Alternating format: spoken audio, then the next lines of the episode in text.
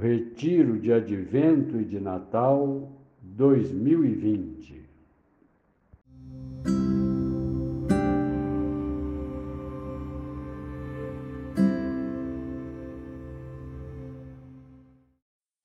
Domingo, 27 de dezembro. Festa da Sagrada Família. Jesus, Maria e José. Evangelho segundo Lucas, capítulo 2, versículos do 22 ao 40. Quando se completaram os dias para a purificação da mãe e do filho, conforme a lei de Moisés, Maria e José levaram Jesus a Jerusalém, a fim de apresentá-lo ao Senhor, conforme está escrito na lei do Senhor.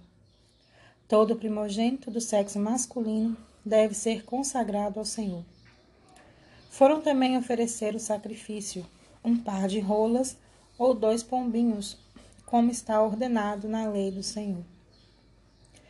Em Jerusalém havia um homem chamado Simeão, o qual era justo e piedoso, e esperava a consolação do povo de Israel.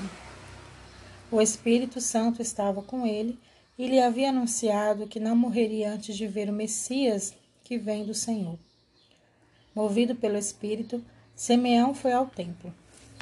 Quando os pais trouxeram o menino Jesus para cumprir o que a lei ordenava, Simeão tomou o menino nos braços e, e bendisse a Deus. Agora, Senhor, conforme a tua promessa, podes deixar teu servo partir em paz, porque meus olhos viram a tua salvação que preparaste diante de todos os povos, luz para iluminar as nações e glória do teu povo Israel. O pai e a mãe de Jesus estavam admirados com o que diziam a respeito dele. Simeão os abençoou e disse a Maria, a mãe de Jesus: Este menino vai ser causa de tanto de queda como de reerguimento para muitos em Israel. Ele será um sinal de contradição Assim serão revelados os pensamentos de muitos corações. Quanto a ti, uma espada te transpassará a alma. Havia também uma profetisa chamada Ana, filha de Fanuel, da tribo de Asser. Era de idade muito avançada. Quando jovem, tinha sido casada e vivera sete anos com o marido. Depois ficara viúva e agora já está com oitenta e quatro anos. Não saía do templo dia e noite, servindo a Deus com jejuns e orações. Ana chegou neste momento e pôs-se a louvar a Deus e a falar do menino a todos os que esperavam a libertação de Jerusalém. Depois de cumprirem tudo, conforme a lei do Senhor, voltaram para a Galileia, para Nazaré, sua cidade. O menino crescia e tornava-se forte, cheio de sabedoria e a graça de Deus estava com ele. Palavra da salvação. O evangelista Lucas, nos primeiros capítulos de seu escrito, nos apresenta o Antigo Testamento revelando o que de melhor o povo de Israel produziu. Aqueles que guardaram na fidelidade a promessa da chegada do Messias.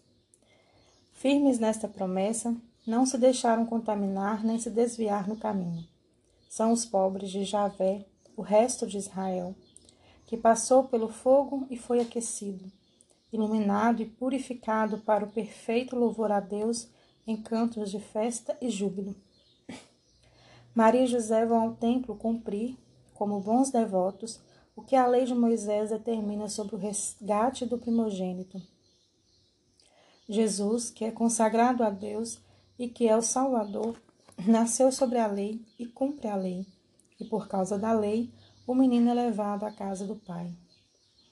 No templo, os pais encontram Simeão e Ana, igualmente simples e devota, totalmente fiéis a Deus e que aguardavam respeitosamente o cumprimento das promessas dadas ao povo de Israel.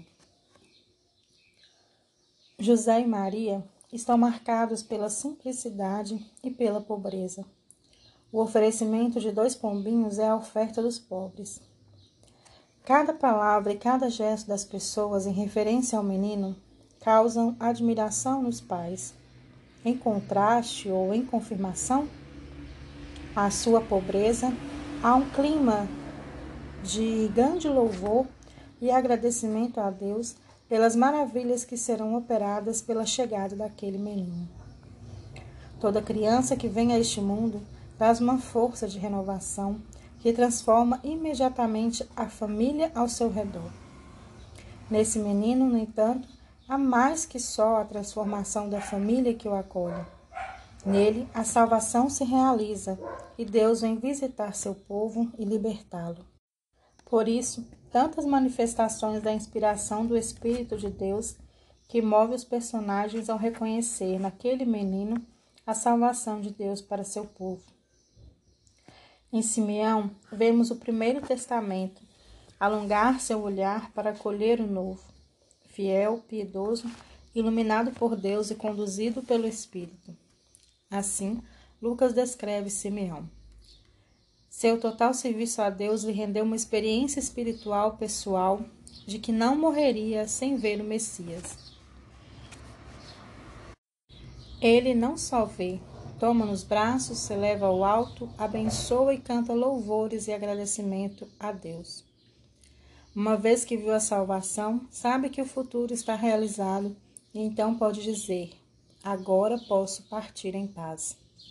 Como um escravo que adquire alforria, Simeão experimenta a confirmação de todas as promessas que trazia no coração. As palavras que Simeão dirige a Maria confirmam as palavras que Maria cantou no Magnífica. Deus mudará a situação social. Uns serão levados, elevados e outros rebaixados. E Maria participará do destino de seu filho até o mais íntimo de sua existência, como uma espada que transpassa a alma. E na profetisa Ana se revelam as mesmas características de uma mulher fiel a Deus, viúva e anciã como Judite, e profetiza como Débora, no livro dos Juízes. Ana vem para dar graças a Deus e falar do menino, para confirmar os que esperavam igualmente a libertação de Israel. Com os olhos da imaginação, veja os personagens. Tente aprofundar-se em seus aspectos psicológicos e espirituais. Perceba a docilidade ao espírito, o canto e a ação de graças que brotam de seus corações num perfeito louvor que vem dos pequeninos. Perceba como o menino realiza as expectativas messiânicas presentes nos anciãos. Santo Inácio sugere que podemos tomar parte nessas contemplações, nos colocando na cena como um humilde, uma humilde criada ou criado, isto é, com reverência e simplicidade. Ouça as palavras, palavras de agradecimento e louvor, ação de graças, palavras de um coração consolado pelo Espírito.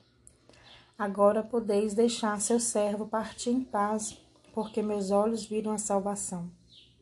Palavras de revelação, sinal de contradição que revelará os corações.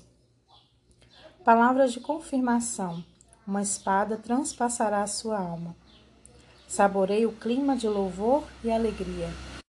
Tente refletir para tirar proveito.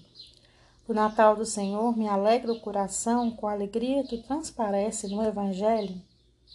De que modo posso cultivar a alegria simples das pequenas coisas, envolta nos trabalhos mais corriqueiros e cotidianos? Faça também sua ação de graças. Deixe seu coração transbordar em agradecimento e alegria.